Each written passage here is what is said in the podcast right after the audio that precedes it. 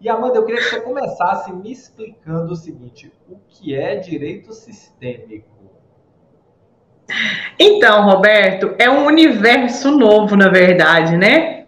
Porque é uma, é uma vamos dizer, é uma corrente nova do direito que está chegando aí, né? Vamos falar um pouquinho dos números daqui a pouco.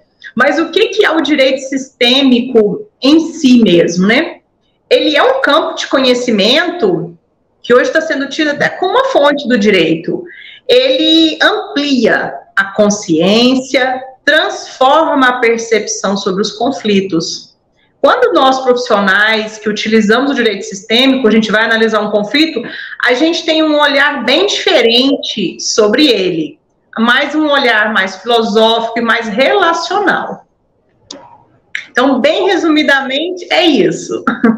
É que isso, como é que isso funciona num aspecto tão regular, re, regulamentado? Quase não sai o regulamentado aqui como é que funciona isso com um aspecto tão que envolve leis, que envolve justiça, que envolve. É... como é que equilibra isso?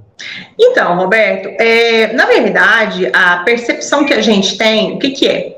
Quando chega uma demanda, tanto para um advogado ou até para um próprio judiciário, qual é a percepção que se tem? É o encaixe da sua situação num conjunto normativo, né? Então, você tem lá uma situação com uma briga com o vizinho. O que, que a lei fala? Que você tem o direito A, o vizinho tem o direito B. E neste cenário são desprezados os motivos, os sentimentos, as relações, as necessidades não atendidas que houveram naquela situação e que geraram um conflito. Então, o que é a proposta do direito sistêmico? É nos fazer nos enxergar em que local nós estamos porque, veja bem, todos nós, ao nascermos, ao existirmos, ao viver em sociedade, nós estamos dentro de sistemas, concorda? Claro. O nosso corpo é um conjunto de sistemas. Um conjunto de sistemas, é. É, então, é, se a gente pensar dessa forma, fica mais simples até o entendimento. Então, você tem um sistema circulatório, sistema respiratório, e quando há alguma disfunção entre aqueles mecanismos que funcionam ali, vai ter um desarranjo. Nós, seres humanos, em sociedade, nós vamos ter o quê? O conflito, né? No nosso corpo vai ter um adoecimento, uma dor, alguma coisa do tipo. E nos, nas relações nós vamos ter um conflito.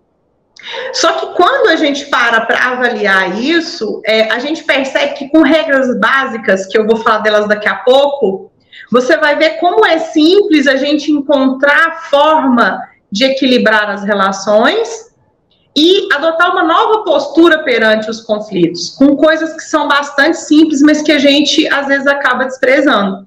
Então, o direito sistêmico, ele não é uma norma específica, ele é uma forma nova de olhar para o conflito, considerando as necessidades, os sentimentos e as relações. Seria correto, Amanda, eu dizer que o direito sistêmico, ele busca trazer uma mediação para resolver os conflitos sem precisar ir na letra fria da lei?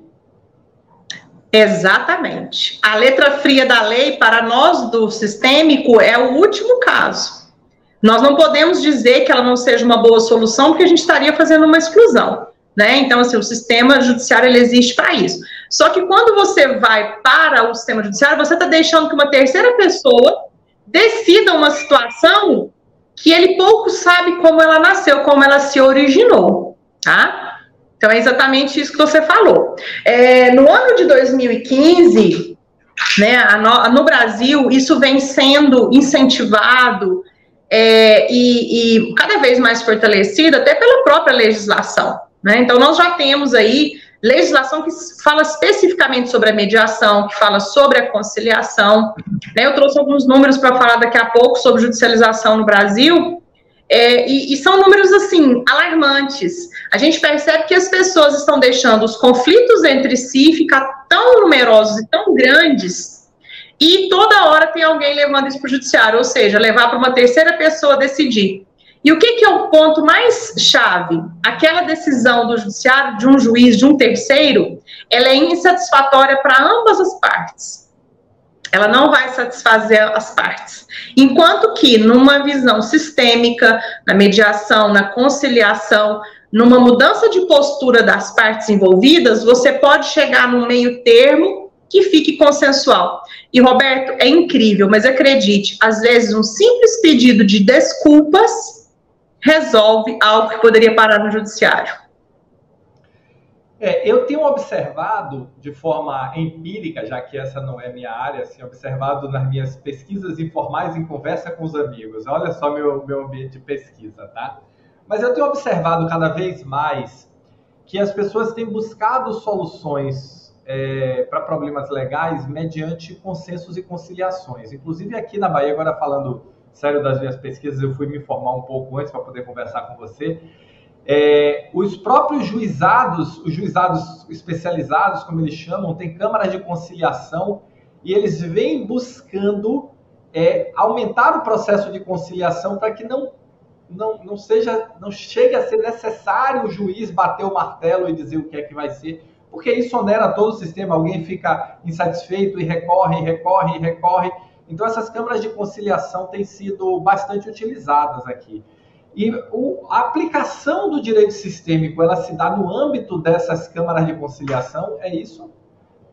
Sim, ela se dá tanto no pré como no escritório de advocacia, por um profissional né, que utiliza o direito sistêmico como fonte né, e postura para o seu trabalho e atendimento. Então, muitas vezes aquela questão ela é resolvida dentro do próprio escritório, ela não chega nem a ser levada para as câmaras de conciliação, né, porque lá já houve a judicialização, lá já iniciou um processo, lá já iniciou um conflito, né?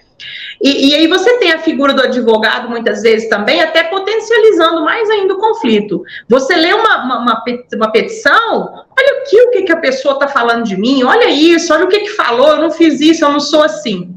Mas aquilo é a escrita do próprio advogado. Então, nós, advogados sistêmicos, a gente muda até a forma como a gente peticiona e escreve os fatos na petição, sabe?